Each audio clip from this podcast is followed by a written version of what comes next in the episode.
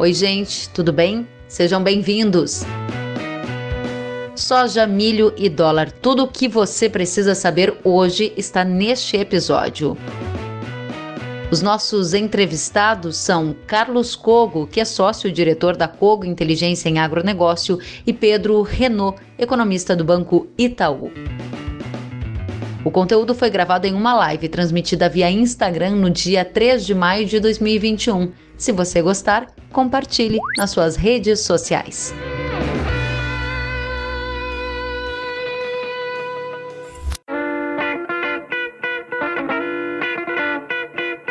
Kogu, hoje quero começar com você. Nós vimos os dados da semeadura dos Estados Unidos e o plantio da soja e do milho está acima da média histórica para o período. Quais são as expectativas para a safra, safra norte-americana? O que a gente deve entender desses números e o que vem pela frente? Então, resumindo, eles, toda a capacidade de frota, recuperaram muito rapidamente o atraso, mas ainda há uma grande preocupação em relação ao clima seco em algumas regiões, que já estavam com umidade baixa de solo, como as Dakotas do norte, do sul, uh, Minnesota e vários outros estados.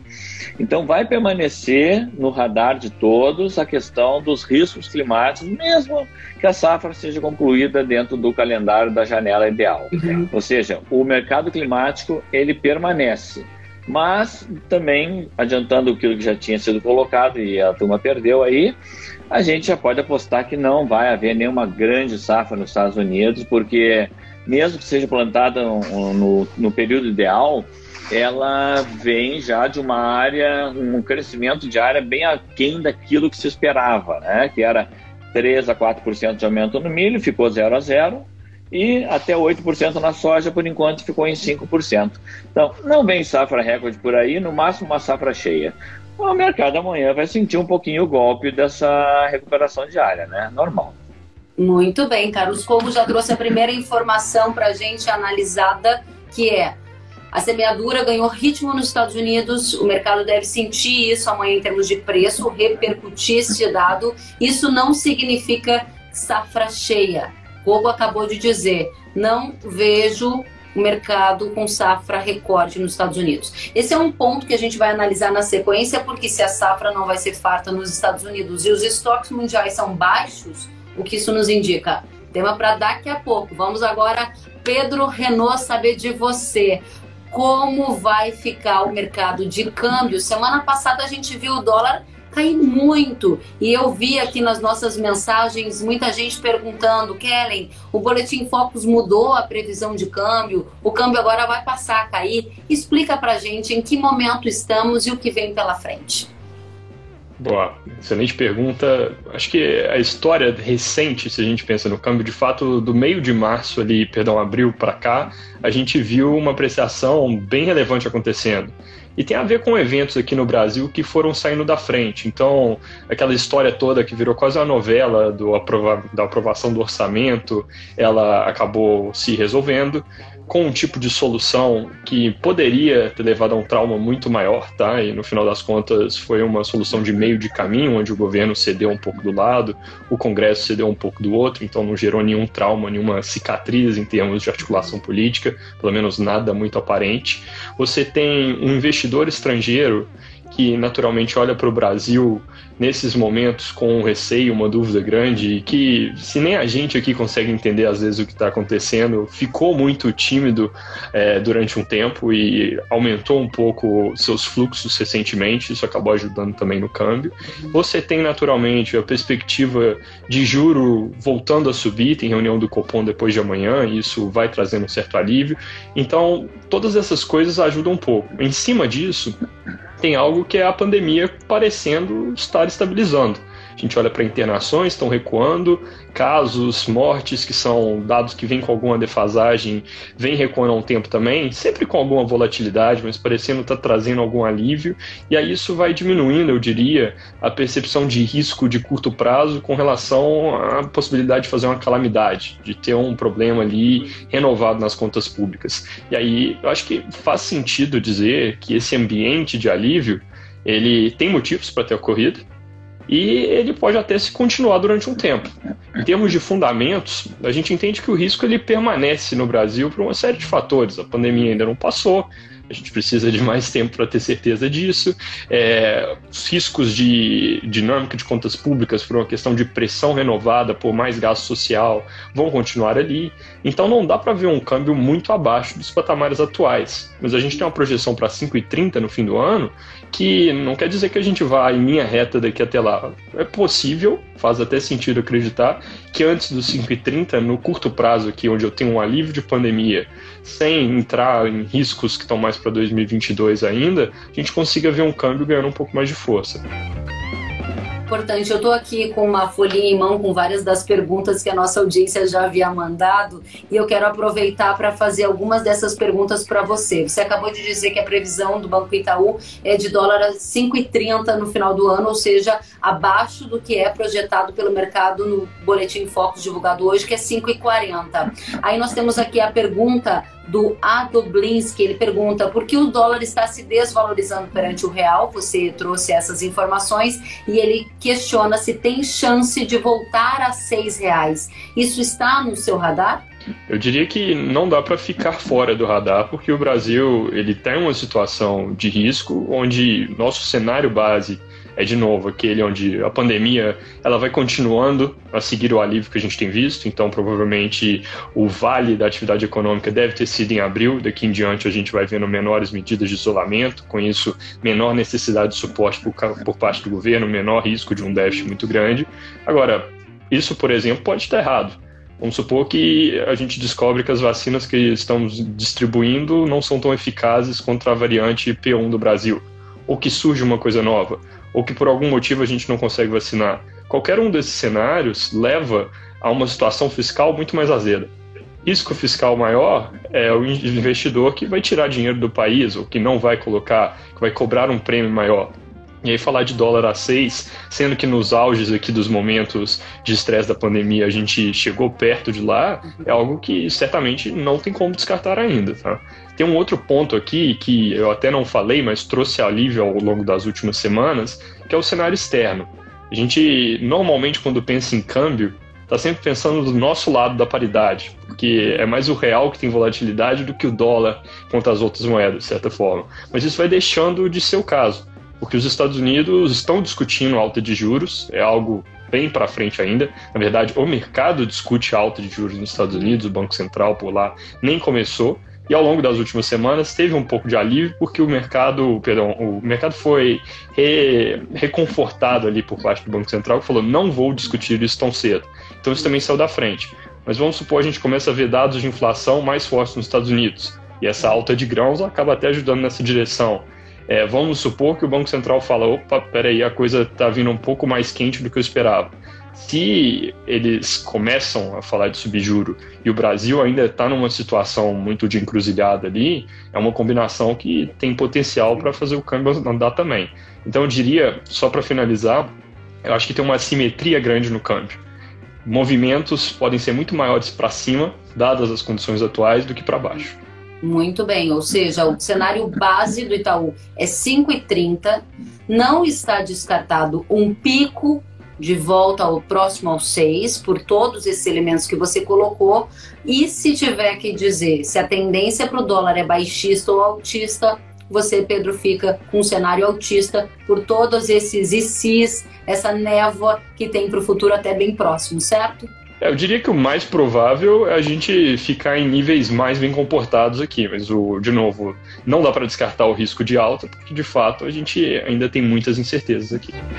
Muito bem, mais uma pergunta. Pergunta para você, Carlos Cogo, do Vinícius Dário. E ele pergunta o seguinte: aqueles números mágicos, né? Dólar a 6 e soja a 200. Essa é a pergunta dele. Será que a soja chega a 230 a saca em 2022? Qual será o foco, a projeção para a safra 21-22 milho e soja. Bem importante a gente trazer esses números mágicos que ficam aí rondando a mentalidade de todos, né? Todo mundo quer saber qual é a chance de chegar nesse patamar. Conta pra gente, como. O povo tá sonhando alto, né?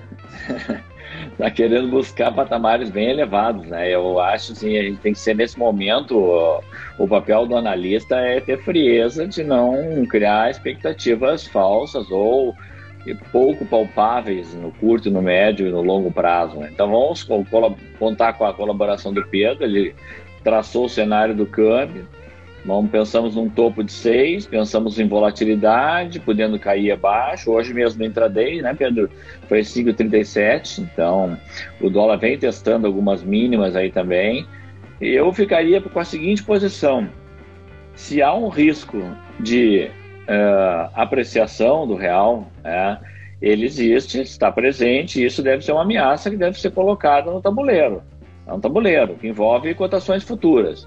As cotações futuras estamos mostrando que você tem uma cotação dos primeiros vencimentos puxadas bastante para cima, chegaram a tocar, a ultrapassar os 16 dólares por bushel, hoje fechou em 15 e dólares 60 no primeiro vencimento, e os vencimentos de 2022 numa faixa de 13 dólares a 13,50. Então, se a gente pegar olhar o futuro, botou na planilha como eu prometi que ia fazer para você, jogar isso numa planilha de de paridade, olhar para frente, você tem a seguinte situação: uh, no sul-sudeste, por exemplo, uma soja, tudo a fechamento de hoje, tanto a B3 quanto a cotação, quanto o prêmio, que está negativo no porto nesse momento. Não é uma hora boa de embarcar soja.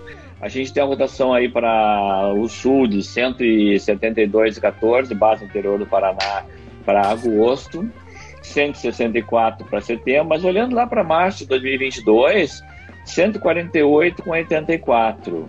E para julho de 2022, 149,91.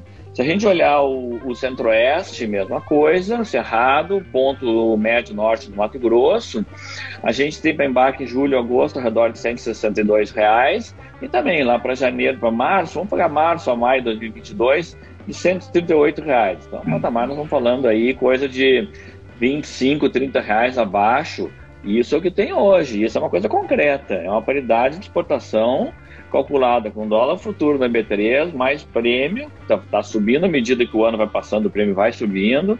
Hoje está menos 15 cents, lá na frente já está chegando no 80 cents positivo, um dólar positivo.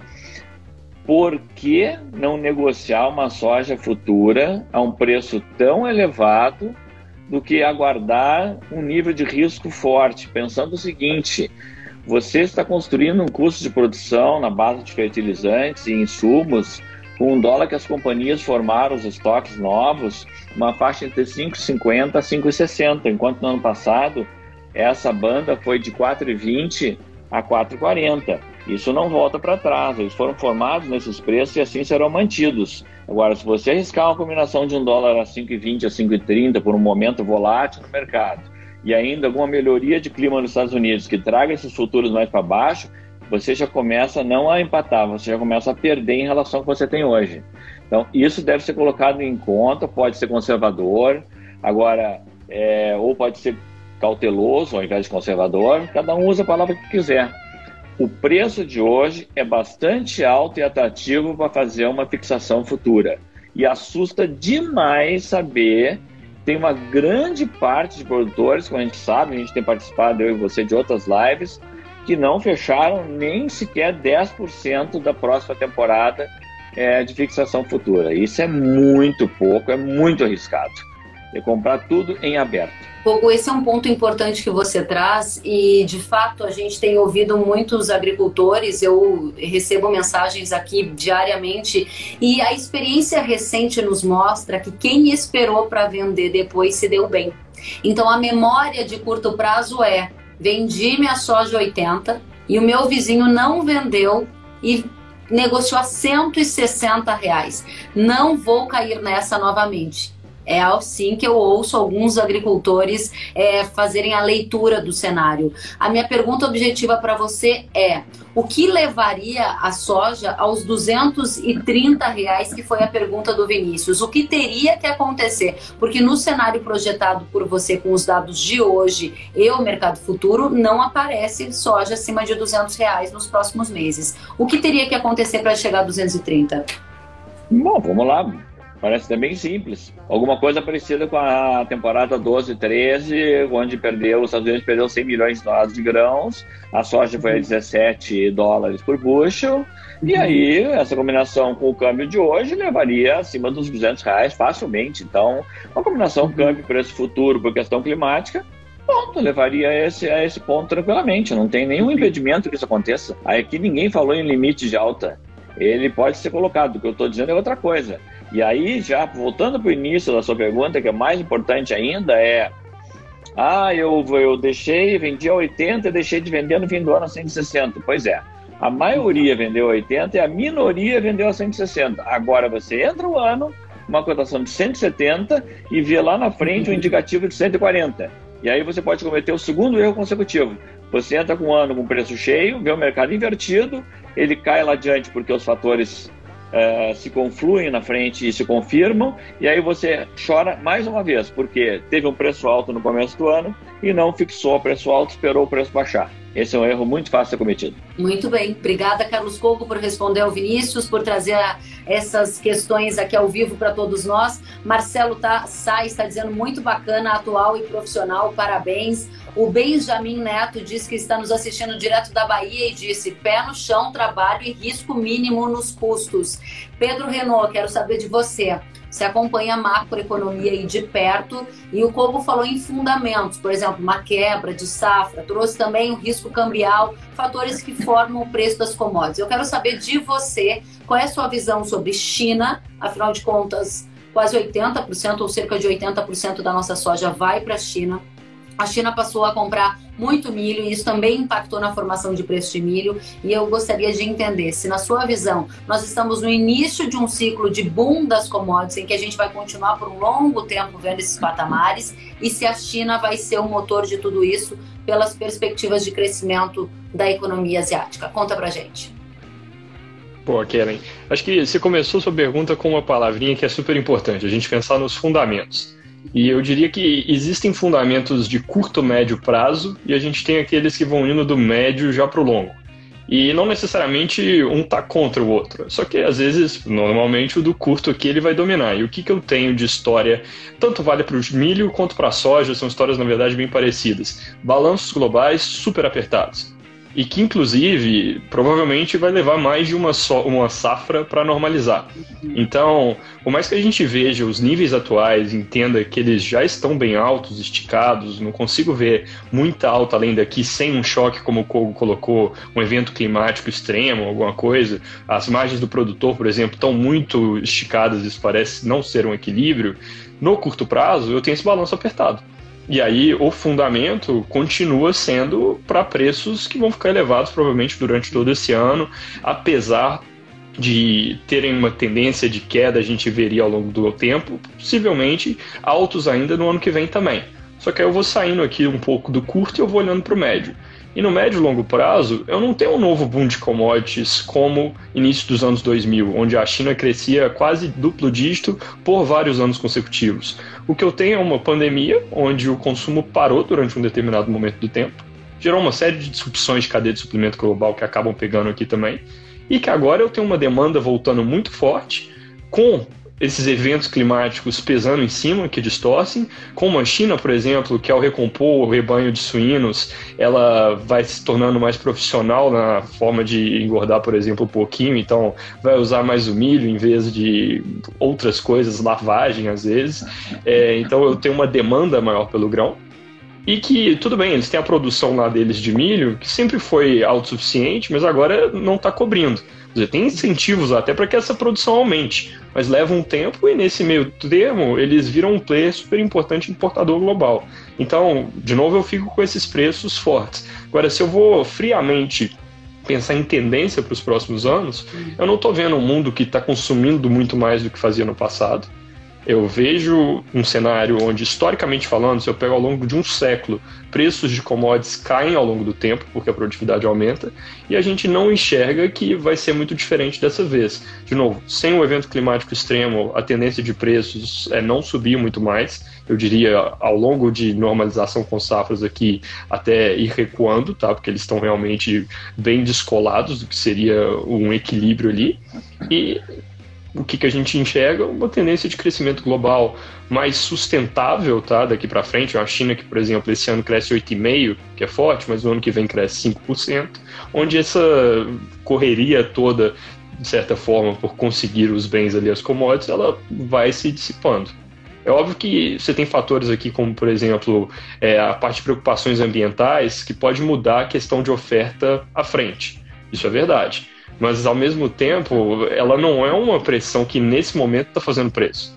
E quando ela começar a, de fato, se vier a ter um peso específico, é, vai ser ao mesmo tempo onde eu já vou estar tá tendo, vendo aquele alívio das safras que vieram normalizando o balanço.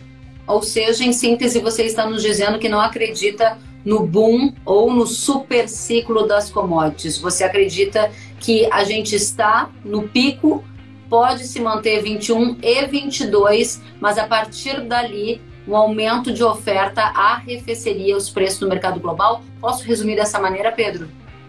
pode resumir dessa maneira e colocando um pouco mais de detalhe, em 2022 eu já apostaria em alguma queda, tá? Em 2021, realmente preços eu vejo bem elevados, mas ao longo do ano que vem esses fundamentos já, esteve, já devem estar lá para um recuo. E é basicamente eu não vejo boom de commodity porque eu não vejo boom de China. Só para a gente dar nome aos bois, o que significa preço mais baixo no mercado global para soja e milho? O que, que você antecipa para a gente em termos de preço médio no mercado? Soja hoje em dia a gente tem uma projeção que estamos revisando, tá? A gente está num processo aqui de revisões, mas ela seria de uns 12 dólares o bushel e provavelmente vamos puxar esse número para cima. Uhum. Então, pouco recuo com relação aos patamares atuais seria algo interessante de se esperar para 2021. Milho, mesma coisa, na verdade, nenhum recuo, talvez falar no milho ali na casa dos 6 dólares por bushel é algo que, que faz sentido. Carlos Cogo, você acredita num boom, num super ciclo de commodities ou você, assim como o Pedro, acredita que estamos no pico e daqui para diante a gente pode ver preços mais baixos no mercado global? Não, não há super ciclo. Uh, nós temos um, alguns estão chamando de mini ciclo, né? Uhum. Foi objeto de um relatório que nós uh, distribuímos para os clientes na, na sexta-feira passada e justamente tentou explicar um pouco de tudo isso que o Pedro já, já facilitou bem a minha exposição, que até porque eu concordo com ele, a gente já tem uma visão muito parecida. Um miniciclo, que é um miniciclo? Um miniciclo tem, tem uma, um conjunto de fatores conjunturais com alguns fatores estruturais que foram colocados. Essa questão da peste africana na China é um fator muito importante, o mercado vai, vai ter que analisar isso. O mercado está todo envolvido em pandemia da Covid e não está conseguindo, claro, acompanhar tudo isso a tempo. O fato é que no início de março, é, depois que os chineses começaram a pensar que a pandemia estava sob controle, surgiram novos surtos importantíssimos dentro da China em áreas, em outras áreas que não haviam sido uhum. relatado surtos. Então, todo aquele horizonte que tinha, ah, de, a recuperação de rebanhos suínos, ela encerra lá por 2021, 2022, na melhor das hipóteses, hoje, a gente já considera que essa recuperação vai acontecer lá por 2024, 2025. O que, que vai acontecer nesse período todo? Vão continuar consumindo grandes importações ou estoques internos de farelo de soja, de soja, de milho. Mais recentemente, está todo mundo acompanhando usando os estoques de trigo, comprando trigo, fomentando o uso de trigo em rações para aliviar a pressão no milho. Então, nesse momento, vamos passando por um longo tempo de China tentando reativar os rebanhos suínos, comprando grandes volumes de grãos, dando sustentação aos preços das commodities em níveis acima da média, mas não em super ciclos de commodities. Em cima da média, por exemplo, o próprio exemplo já foi dado. Se a gente partir para 2022 com uma base de preços de 12 dólares, da 12,50 por bushel, pessoal, vão refrescar a memória. Vocês ficaram oito anos vendendo soja a 9 dólares por bushel. Isso é muito uhum. acima da média. Entrar, entrar vendido, alguém que escreveu agora aqui, eu, eu também acompanho as perguntas, né? JD entrar Pfeiffer vendido, perguntou: é, vocês entrariam vendidos em 2022 para milho e soja? Com certeza, em reais. Em reais. Até para buscar uma total fuga dessa possível volatilidade do dólar, seja uhum. para cima ou seja para baixo, sempre também redeado com alguma outra operação que te proteja para a safra uhum. seguinte. O que se vê agora de alto risco, que a gente viu em lives que participou e é assustador, ver alguém que fez a, pior ainda, comprou os insumos todos nesses patamares de preços, quer dizer, balizados por um câmbio que as empresas importaram em matérias-primas a 5,50, 5,60 e não fez nenhuma venda de soja, nenhuma venda de milho. O que essa pessoa está esperando realmente é que o insumo subiu, e a soja e o próprio milho dele vai, surgir, vai subir em patamares muito mais altos ainda. E essa é uma aposta bastante arriscada. É, o RED é a melhor forma de proteção de um produtor agrícola. Tem para isso operações de barter, tem fixações de vendas antecipadas, não precisa vender toda a safra, pode ficar com uma parte reservada.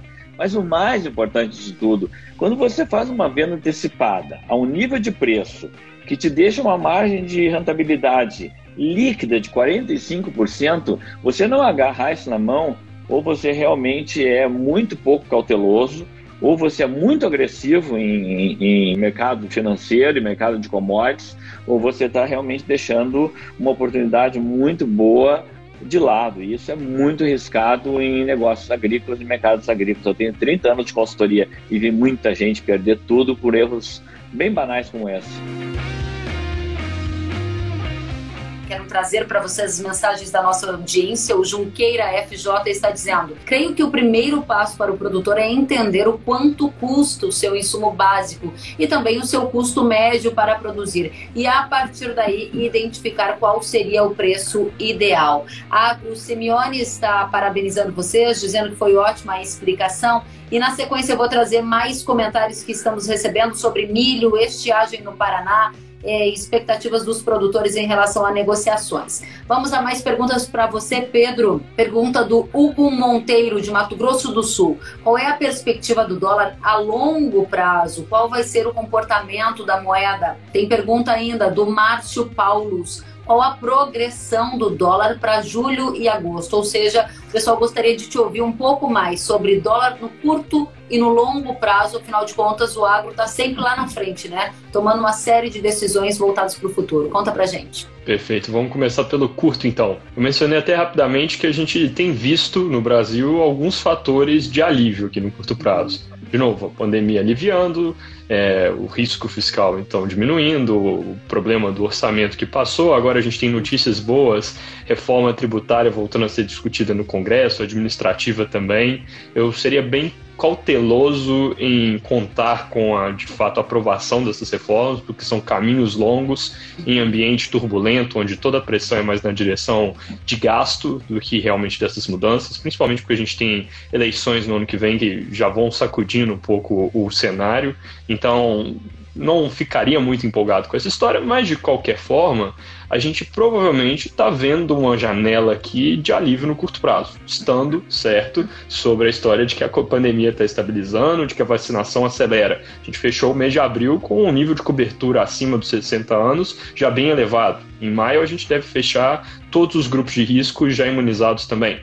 E, de novo, você junta essa história ficando um pouco menos perigosa do cenário doméstico com o ambiente global, onde o Fed, Banco Central Americano, prometeu que não mexe com juro tão cedo, e você pode continuar vendo esse câmbio cedendo ao longo dos próximos meses. Muito mais com o Copom ajudando, subindo o juro para 3,5 quarta-feira, provavelmente para 4,4 ou 4,25 lá no início de junho. Então, se a gente for pensar mais ou menos nesse intervalo onde o colega fez a pergunta, eu diria provavelmente abaixo dos níveis atuais. Agora, até pegando a carona na, no comentário do Kogo, a gente brinca que câmbio existe para ensinar humildade para os economistas. A gente erra com frequência.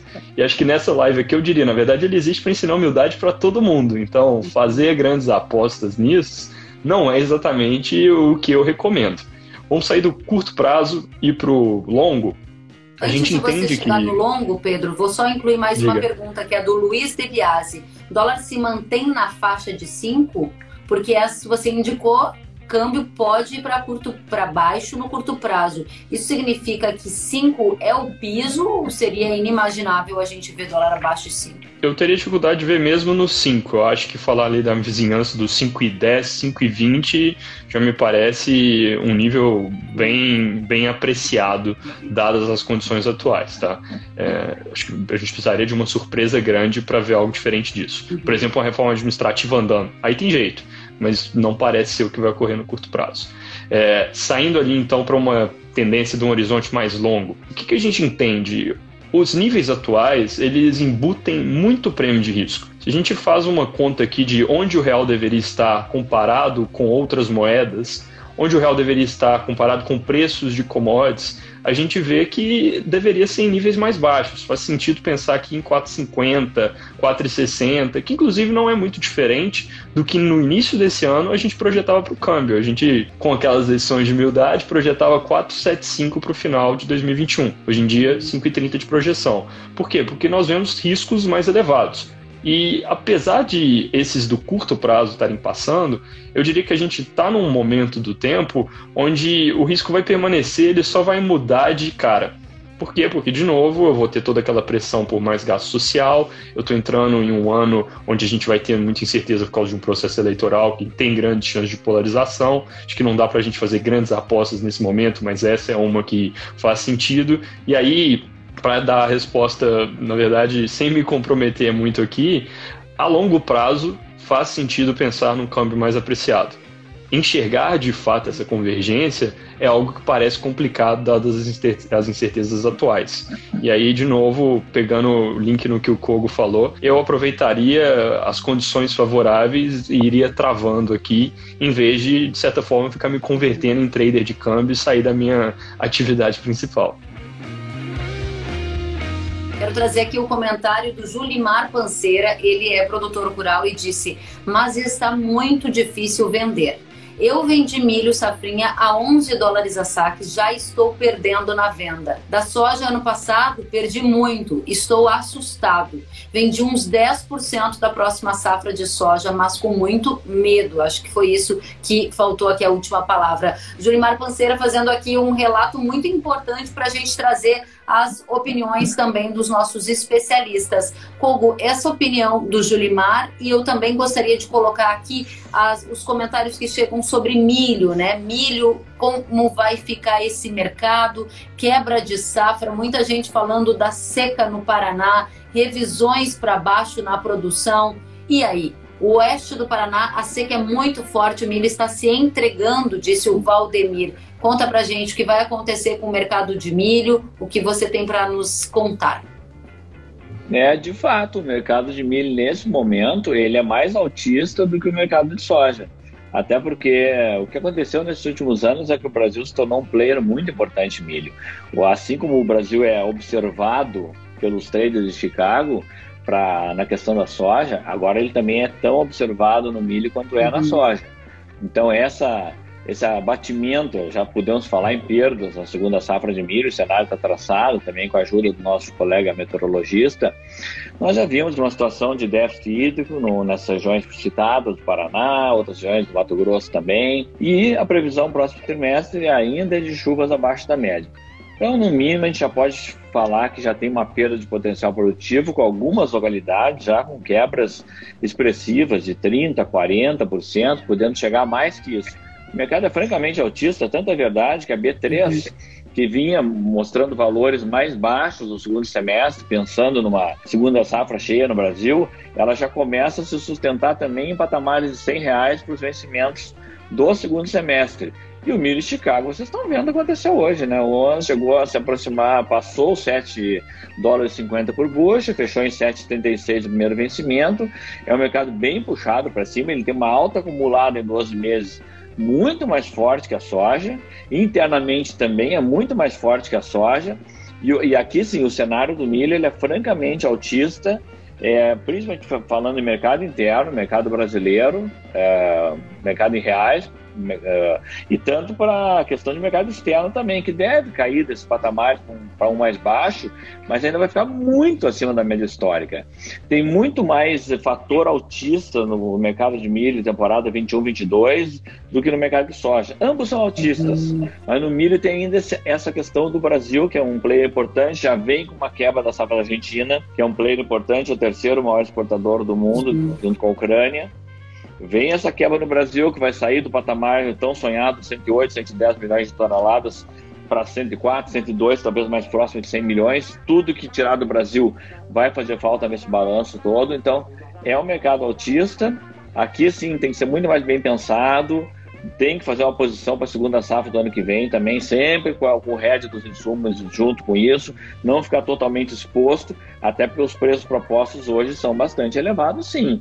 Agora, me preocupou uma pergunta que correu na tela aqui, alguém falando em queda de preço de fertilizante para o segundo semestre. Sim, vai haver provavelmente, tudo indica que a demanda forte de fertilizante já passou e essa queda é mais do que esperada. Agora, se esse sujeito tiver um sangue frio muito grande, mesmo sangue de barata, para aguentar até o segundo semestre, para comprar fertilizante, aguentar uma logística precária em nível global de cargas, fábricas fechadas na China, fábricas fechadas na Índia, frete marítimo explodindo de preço, logística brasileira complicada para entregar fertilizantes, a pessoa tem que ter muito sangue frio para ficar aguentando comprar um fertilizante em junho ou julho e esperar o preço dele vir baixar em dólar é extremamente arriscado. Muito bem, obrigada, Carlos Covo. Carlos Covo que respondeu aqui a pergunta do Isaías, Isaías Tólio, ele que perguntava se pode cair o preço do fertilizante no segundo semestre. Muito bem, vamos para mais perguntas. Estou aqui buscando uma pergunta para você, Pedro, que acabei de ler, que é sobre taxa de juros. Há pouco você falou da expectativa do Copom elevar a taxa básica de juros. E o Felipe Leidens disse: a mudança da taxa de juros, Copom, a taxa básica brasileira, deve afetar o volume de recursos do plano Safra e reduzir o apetite do produtor para acessar o recurso, o que, que acontece? A gente tem uma grande preocupação da elevação da taxa de juro, porque ela pode ancorar para cima as taxas desses recursos que muitas vezes são subsidiadas, ou para custeio, ou para investimentos. Então, você acredita numa puxada de juro até quanto no final do ano? E se o recurso disponível para a agricultura esse ano vai estar tá mais caro? Vai ter menos dinheiro e mais caro? Perfeito. Bom, a gente entende que essa Selic ela continua subindo sim, tá? Então, foi de 2 para 2,75 lá em março. Agora deve ser de 2,75 para 3,5. Depois fica uma dúvida com relação ao ritmo se continua nessas altas de 0,75 ou de meio ponto, mas fato é que essa Selic ela tende a caminhar para uns 5,5% até o fim desse ano. E o porquê? Você tem pressões domésticas aqui no Brasil. A gente tem visto, por exemplo, o efeito do preço da commodity sobre a inflação. Isso junto do dólar vai levar, por exemplo, o IPCA a fazer uma corcova bem feia no meio desse ano, perto dos 8%. Então, isso é um motivo para o Banco Central reagir, verdade, talvez o que esteja mais aparente. Mas tem outra coisa mais fundamental por detrás, que é o seguinte: juro em 2% era um pé fundo no acelerador, que era demandado por uma economia que estava passando por uma situação muito difícil. Se essa situação vai se dissipando, como de novo é o que parece, esse pé também tem que sair, senão o Banco Central passa do ponto. E essas coisas funcionam com uma certa defasagem. É como se eu estou dirigindo na rua. Eu quero chegar no número 200, eu não tiro o pé do acelerador quando eu estou no 198, vou passar do ponto. Então o Banco Central tem que começar agora a subir o juro para não passar lá na frente. Se fosse só essa historinha do choque de commodity, inflação, é, voltando por causa da economia se recuperando com essa pressão de curto prazo, talvez ele pudesse subir até um pouco menos. Faria sentido se ele parar em 3,5, 4. Só que, de novo, eu estou fazendo alusão o tempo inteiro ao Banco Central Americano. Por quê? Porque por lá também eles estão comprando o acelerador e em algum momento do tempo vai sair. A expectativa é que saia no início de 2023. Eles comecem a preparar terreno para essa subida no início do ano que vem, talvez no final desse. E aí, por causa desse contexto, o que acontece? Todo mundo acaba tendo que subir mais juro, porque na hora que a coisa anda nos Estados Unidos, se eu fico parado, o meu câmbio sobe, bate na inflação e eu vou ter que subir juros de qualquer jeito. Por isso, para 5,5 a projeção, tá? Por causa do global. Isso vai bater no mercado de crédito doméstico? Obviamente, quando a gente fala de taxas subsidiadas, é um pouco mais complicado se tem decisões de políticas econômicas envolvidas. Só que, na verdade, o setor agro é um que passou muito bem pela crise.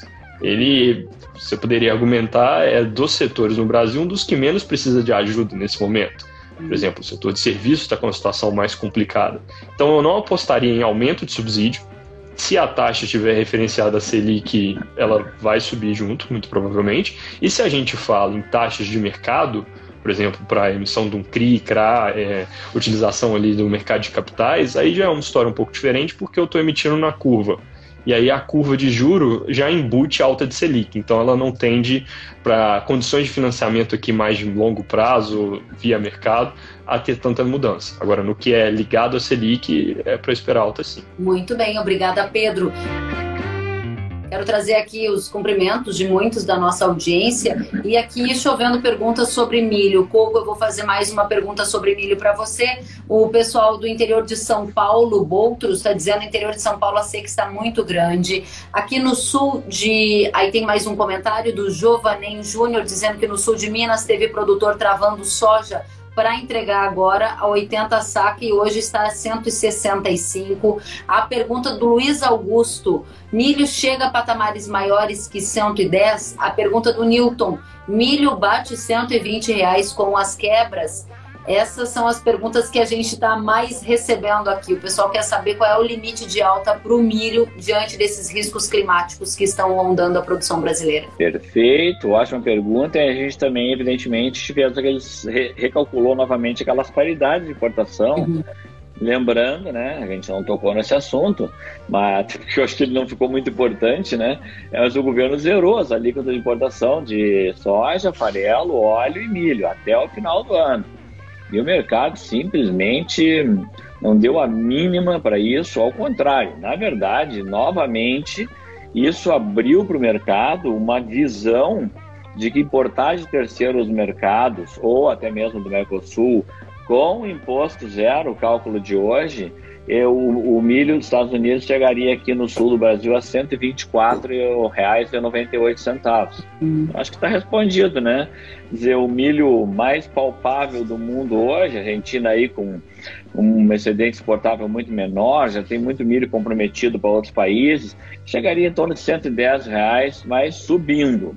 Claro que à medida que vai subindo a cotação em Chicago, vai subindo a paridade no Porto Rosário, em Buenos Aires, e vai subindo no Golfo do México. Então, a gente tem pelo menos um espaço aí para alçar os 125 reais no, no mercado à vista, sem nenhuma grande dificuldade, claro, desde que o dólar não ceda muito né, nesse contexto de cálculo que foi feito. Né?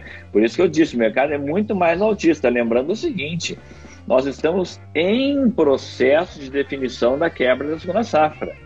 Quando tudo isso, e o mercado já está precificando de certa forma, tanto lá fora como aqui uhum. dentro, lá fora na, em Chicago, aqui na B3, mas ainda só vai ter uma precificação realmente correta quando se tiver uma, uma noção mais precisa do qual é o tamanho de quebra desta segunda safra de milho brasileira.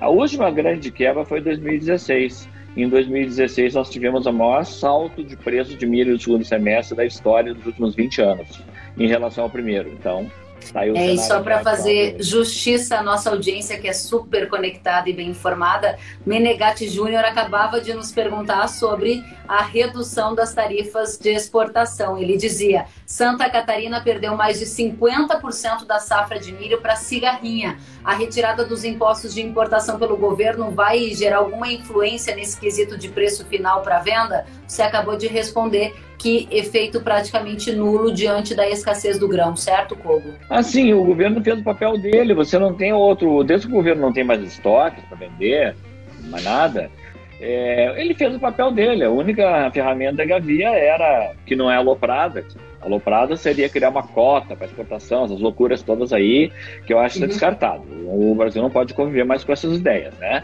O governo zerou as alíquotas de importação para tentar, pelo menos, reduzir em 8% que é o imposto de importação de terceiros mercados. Agora, o que já dá para ver aqui que num processo, um produto tá em alta em dólares, não tem como chegar um milho barato no Brasil. Isso também é bom pra, pra não só para o agricultor, para nós do agronegócio, mas para a sociedade como um todo entender, que infelizmente não entende, que nós não, não há uma alta de preço no Brasil, há uma alta de preço no mercado internacional. Uhum. A inflação de alimentos é de nível internacional, ela não é nossa, não é doméstica. Ela está subindo nos Estados Unidos, como o Pedro tocou, ela está subindo no Brasil, está subindo na Argentina, está subindo na Europa. Por quê?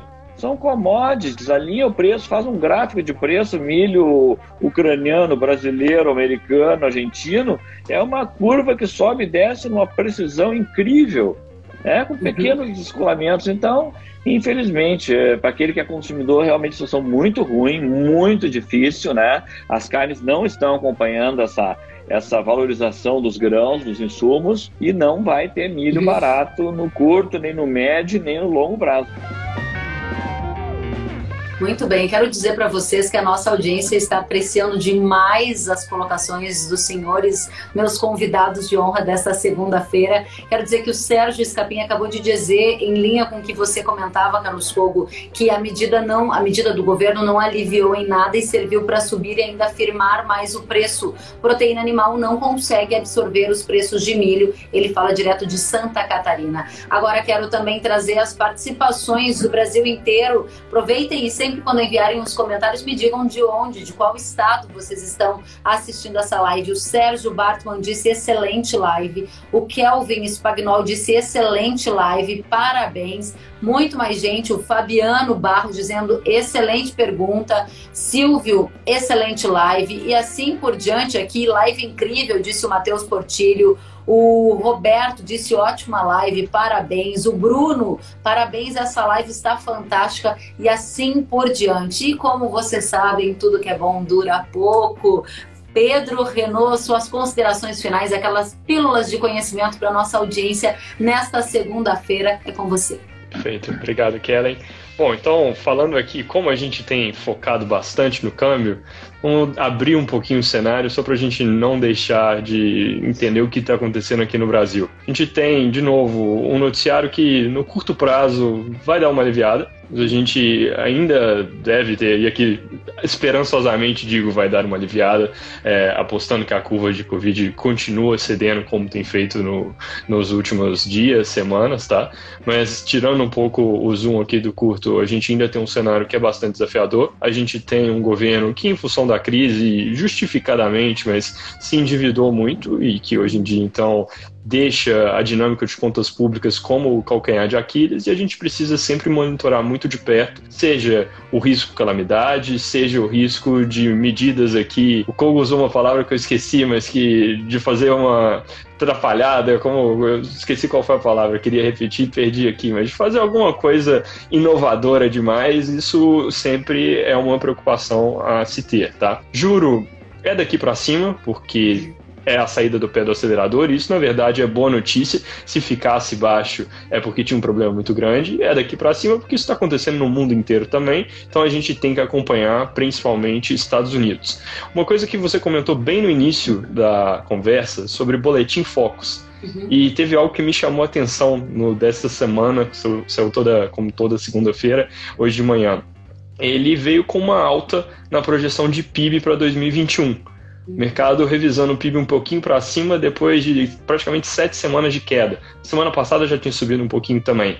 Aqui, eu diria, nós estamos no Itaú bem acima do que é o consenso de mercado. A gente tem uma projeção de 3,8% para o crescimento do PIB nesse ano, com viés de alta. O consenso de mercado está em 3,1%. Vamos lembrar que no ano passado a gente tinha uma projeção de 4,5% de queda, o consenso era 6,5%. No final acabou caindo mais ou menos 4% como no ano passado, não estamos otimistas, estamos sendo realistas, fazendo a conta com a maior disponibilidade de dados possível. E eu diria, notícias que vão aparecer nas próximas segundas-feiras seriam de revisões desse número para cima, e aí, por consequência, talvez do câmbio um pouquinho para baixo por causa do risco, e aí a gente vai vendo um cenário onde a gente vai saindo do furacão, não é para uma praia ensolarada, ainda um ambiente meio chuvoso, mas pensando aqui no cenário base, óbvio, sempre tem um pouco de torcida, porque no final é o tipo do cenário que a gente gostaria de ver, de melhora, a gente vai vendo aqui esse ambiente que tende a ir ficando um pouco mais tranquilo. Excelente, mas sempre prestando bastante atenção. Muito obrigada pela presença, pelas análises. Quero dizer que, de fato, tem muita gente elogiando o trabalho de vocês. E eu peço para todos que estão em casa, se gostaram, faz um print da tela, compartilha no story, lembra aquele amigo que ele pode ouvir essa live aqui no Instagram, no YouTube e ainda em todas as plataformas de podcast, ainda na noite de hoje, para aprender com estes dois craques. Carlos Cogo, é com você. Quais são as suas considerações finais, aquelas dicas para nossa audiência? Bom, vamos fechar o negócio, né, pô? Vamos se proteger. Red, red, red, red. Proteção, red. É uma coisa que gente ainda não conseguiu é, se adequar a essa realidade, precisa se adequar. A gente está passando por um mercado volátil de commodity, mercado volátil de câmbio. Volatilidade é, é a palavra-chave para você chamar o red. É aí que você consegue se garantir. Mas uma coisa é fazer hedge com uma margem de lucro baixa, uma coisa é fazer hedge sem margem de lucro. Agora, você pega um gráfico aqui da minha frente, uma soja no Cerrado para 2021-22, fazendo um hedge hoje, com os preços que eu coloquei aqui, 52% de EBITDA e 44% de margem líquida com, em cima de depreciações e custo de oportunidade. Meu Deus, pessoal, nem droga ilícita deixa essa margem, tá bom? Então, assim, ó, se não, se não for suficiente para convencer, Ed, não é se arrepender depois. Ah, mas é, mas eu vendi a 160, 150, fixei para março do ano vem a 140 e depois no fim do ano foi a 160. Você fixou a 140 e teve uma margem de lucro de 55%. Ponto final e vamos para o jogo e seguimos o jogo vencendo. Vamos para o próximo jogo, já vencemos o primeiro. Kogo, ninguém reclama que pagou o seguro e não bateu o carro, né? Mas eu sempre dou esse exemplo, Pedro, talvez seja o melhor de todos. Você faz com aquela convicção de que não quer usar o seguro, né? Não quer usar o prêmio de jeito nenhum. Quando passa, eu estou há nove anos sem usar o prêmio, cada vez que passa é melhor. Poxa, fiz, paguei, não quero usar. O seguro é feito para você se proteger. Você, o seu negócio, a sua coisa, se tornar saudável. E as duas culturas hoje fazendo Reddit deixam margens muito elevadas. Por que não fazer? Muito obrigada, Carlos Cogo. Muito obrigada, Pedro Renault. De fato, não sou eu apenas, Kellen, que estou aqui dizendo que foi uma live de altíssima qualidade, mas a nossa audiência, que é muito qualificada, e eu quero comprovar o que eu estou dizendo com as mensagens da Dai Bressan. Ela está em Cunhaporã, de Santa Catarina está dizendo parabéns, baita live. Tem muito mais gente. O Ildemar Butke, direto do Rio Grande do Sul, dizendo parabéns pela excelente live. Temos ainda o Isaías Tólio, de Santa Maria, Rio Grande do Sul, parabenizando pela live. Temos a Megana Júnior, direto de Água Doce, Santa Catarina, dizendo que foi uma excelente live. O Marcelo Sá, de São Félix do Xingu, no Pará, dizendo que é a capital do boi gordo, também nos acompanhou ao vivo na noite de hoje. E muito mais gente do Tocantins, de Mato Grosso do Sul, o Valdemir de Céu Azul no Paraná, dizendo que foi ótimo, muito boas informações e assim por diante. Gostaria muito de ler todas as mensagens que vocês estão enviando. Obrigada, compartilhem, manda no aviãozinho Pedro, se cuide, volte sempre. Obrigada a você e ao Itaú. Carlos Cobo, se cuide, volte sempre. Obrigada a você e a Cobo Inteligência em Agronegócio. Fiquem bem. Até a próxima. Tchau, tchau, pessoal. Tchau, Kellen. Até a próxima. Tchau. É, saúde a todos.